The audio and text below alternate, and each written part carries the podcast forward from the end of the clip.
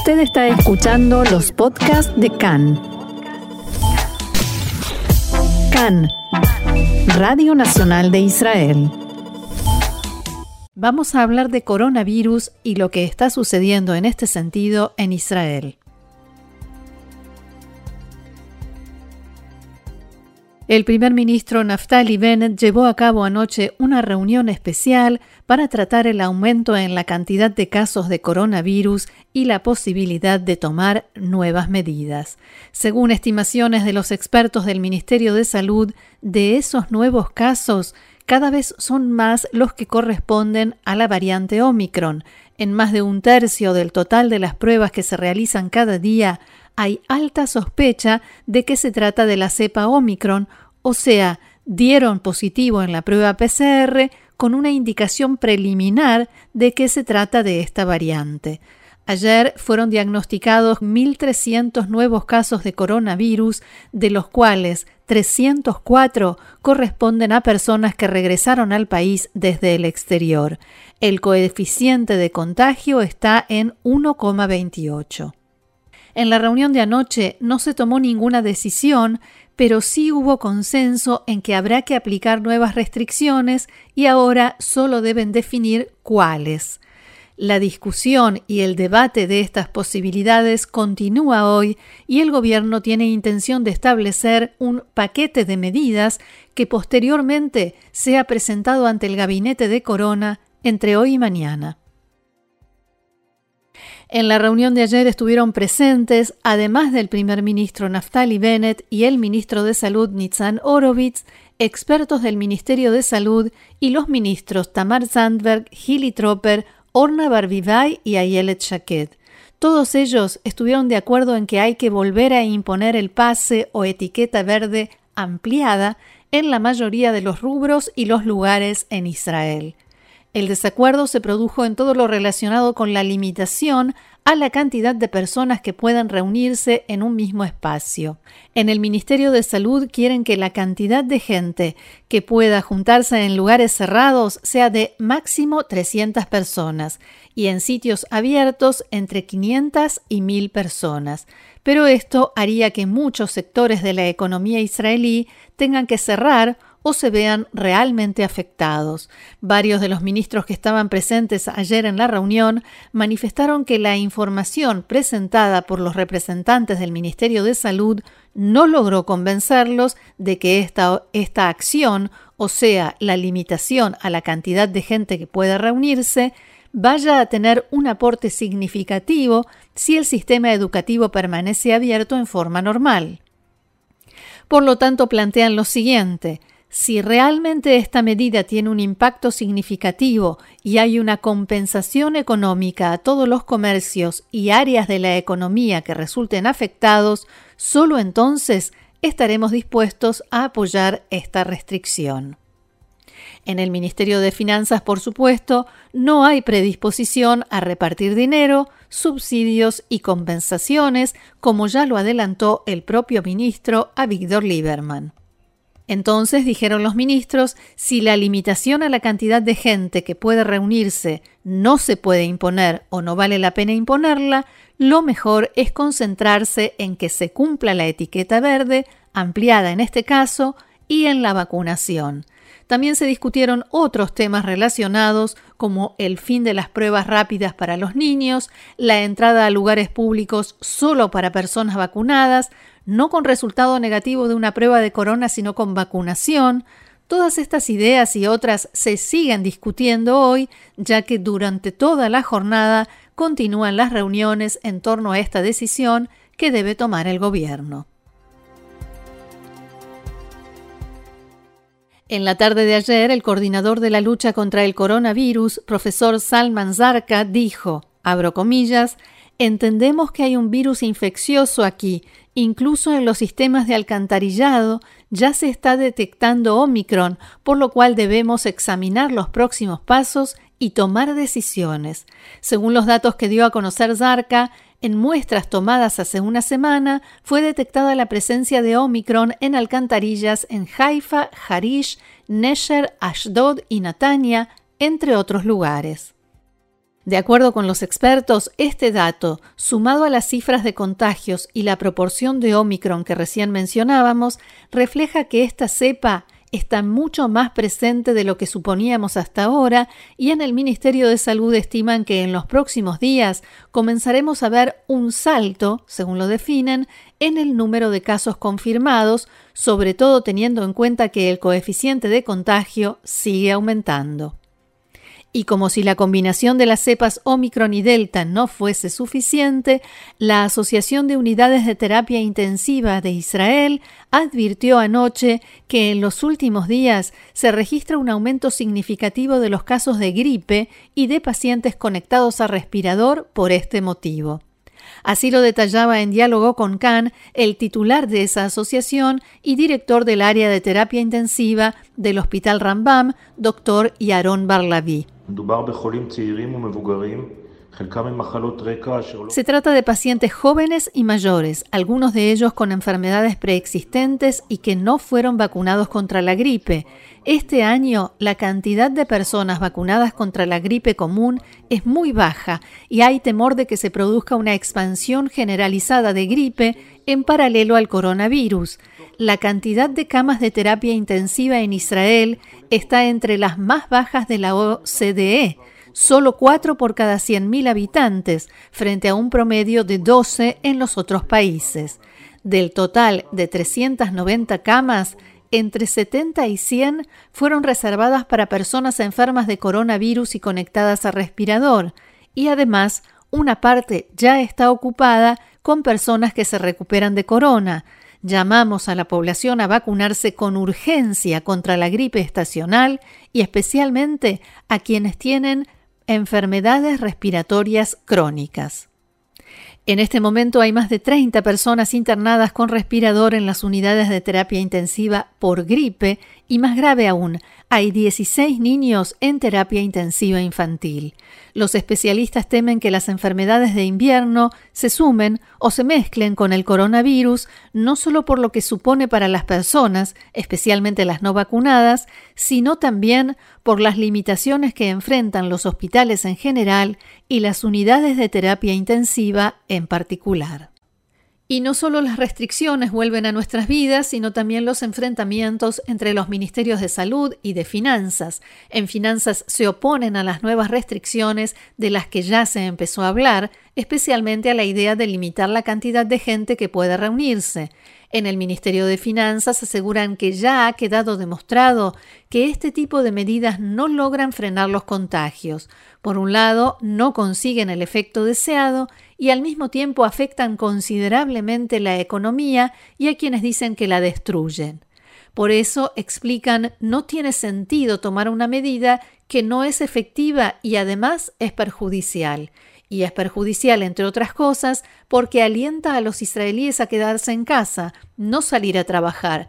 Todavía no estamos en el mismo nivel de desocupación que antes de la pandemia, y eso a pesar de que esa cifra bajó en noviembre pasado, o sea, aumentó la cantidad de gente que trabaja.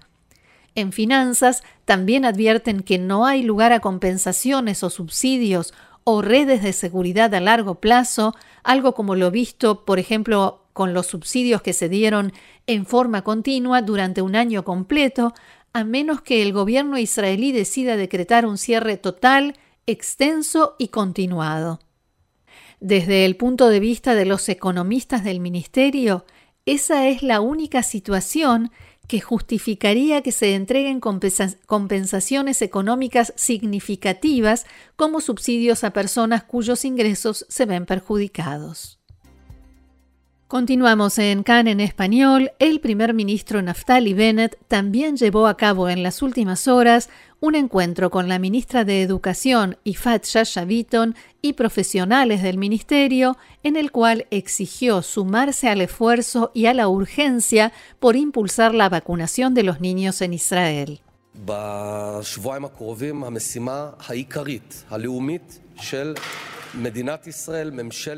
En las próximas dos semanas, dijo Bennett, la misión principal nacional del Estado de Israel, del gobierno de Israel y del sistema educativo es vacunar y proteger a los niños israelíes antes de que llegue la parte más fuerte de la ola. Digo aquí, en la forma más clara, que espero que cada director y directora de distrito, se refiere al sistema educativo, y cada inspector e inspectora, cada director y directora de escuela y de cada docente, que comprendan que en las próximas dos semanas ese es el máximo objetivo.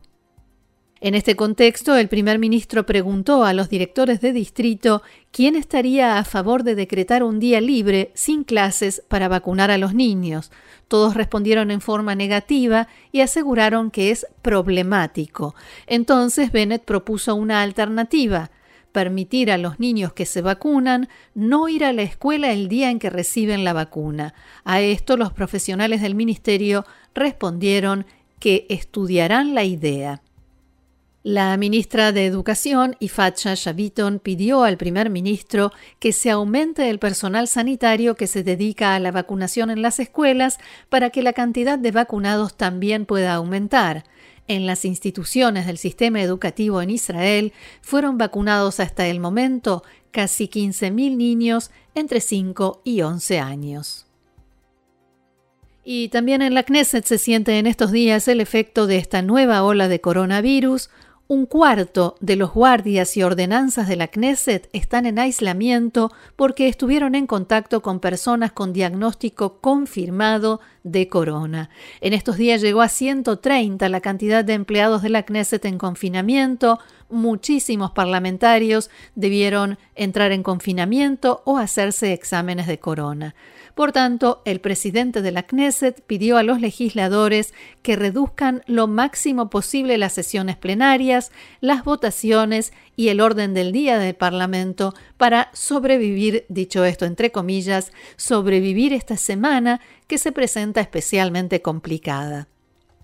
Lo cierto es que los parlamentarios realmente respondieron al pedido de Mickey Levy y decidieron que esta semana solo se llevarán a cabo votaciones de proyectos de ley que tengan consenso de la coalición y la oposición, si existen de esos, aunque no son muchos, como la ley de los combatientes heridos de Tzal y las fuerzas de seguridad, la ley sobre la edad jubilatoria y leyes relacionadas con coronavirus, que obviamente no pueden esperar incluso la conocida como sesión de las 40 firmas que convoca la oposición y en la que el primer ministro está obligado a estar presente y participar, fue suspendida, como así también varias mociones de desconfianza. El director general de la Knesset, Gil Segal, llevó a cabo una reunión de evaluación de situación con todos los profesionales del Parlamento ante el aumento de los casos en Israel en general y en personas que están o estuvieron dentro del recinto en los últimos días.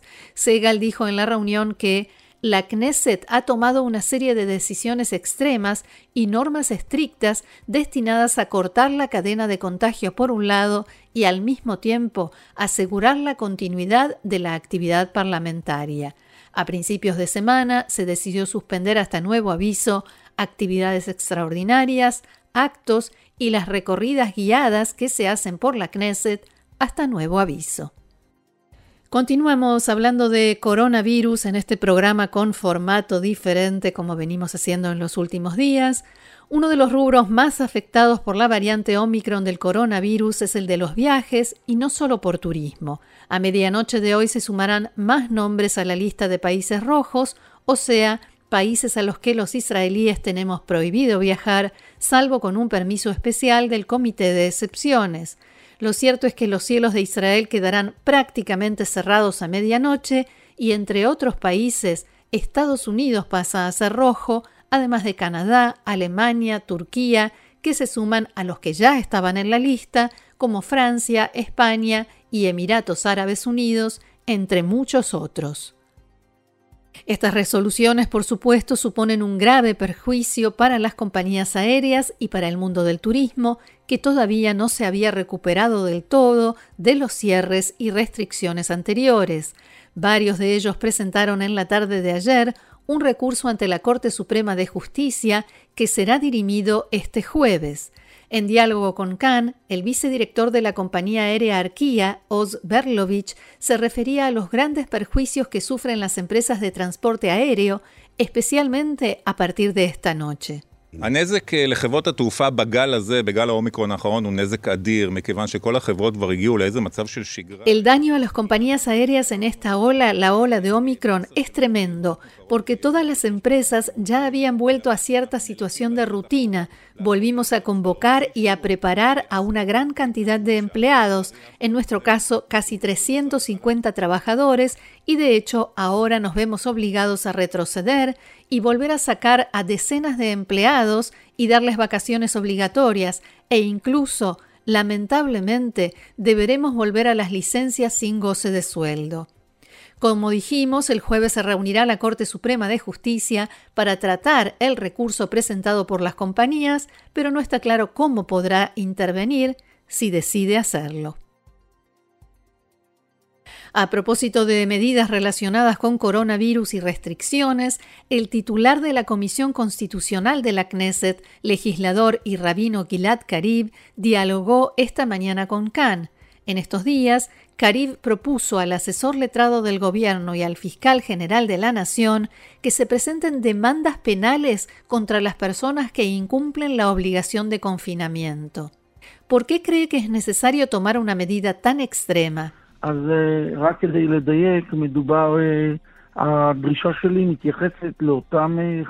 Para decirlo con más precisión, mi exigencia tiene que ver con las personas que están obligadas a estar en aislamiento y que tienen un diagnóstico, un resultado positivo de coronavirus.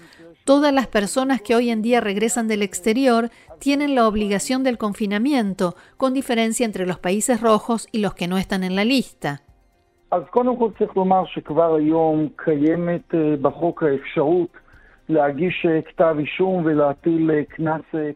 En primer lugar, hay que decir que hoy en día ya existe la posibilidad de presentar una demanda e imponer una multa penal que casi siempre es reemplazada por una multa administrativa de 5.000 shekels, que también es algo muy significativo. Pero hay que entender que quien sabe que está infectado y de todas maneras sale del confinamiento genera un peligro muy muy grande para el público y no es posible que haya personas que se tomen la libertad de generar cadenas de contagio. Y aquí hay que tomar una medida disuasoria. Una persona que está infectada con el virus y lo sabe y de todas maneras sale al trabajo o a hacer compras, debe saber que se arriesga a un proceso penal. No alcanza con campañas de concientización, declaraciones y pedidos del primer ministro y de los ministros del gobierno. No cabe duda de que la concientización es la herramienta principal, decía Carib, pero evidentemente no alcanza, no es efectiva en todos los casos.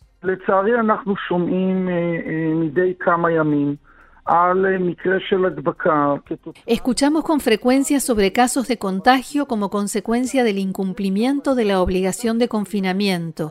Hay que entender, en una situación en la que hay miles y decenas de miles de personas con obligación de aislamiento, y si, Dios no lo quiera, se extiende la quinta ola y llegamos a una situación en la que hay entre ellos muchos miles de personas infectadas con la variante, es imposible que a cada una de esas casas llegue un policía o un inspector tres veces por día. Y por eso el mensaje de disuasión debe ser muy, muy claro.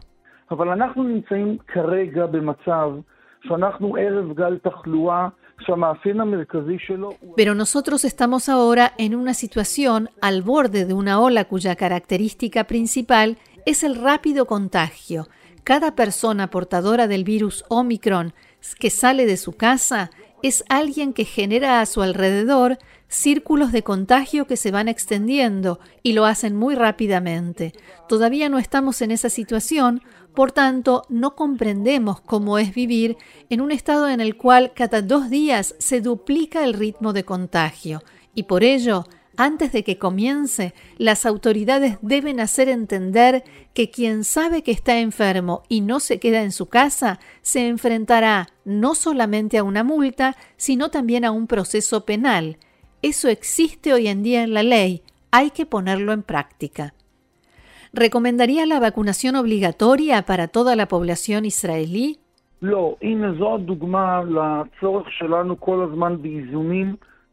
No, este es un ejemplo de la necesidad de equilibrio entre la lucha contra la pandemia y los principios básicos del sistema democrático. No se impone por ley procedimientos médicos. La autonomía de la persona sobre su cuerpo es un principio sagrado en la democracia y la democracia se pone a prueba especialmente en momentos de crisis. Por tanto, no estoy a favor de obligar a vacunarse contra el coronavirus. Al mismo tiempo, Gilad Karib aclaró que el gobierno no está considerando esta posibilidad y también sostuvo que cree que si surge un proyecto de ley en este sentido, no tendrá el apoyo necesario para convertirse en ley.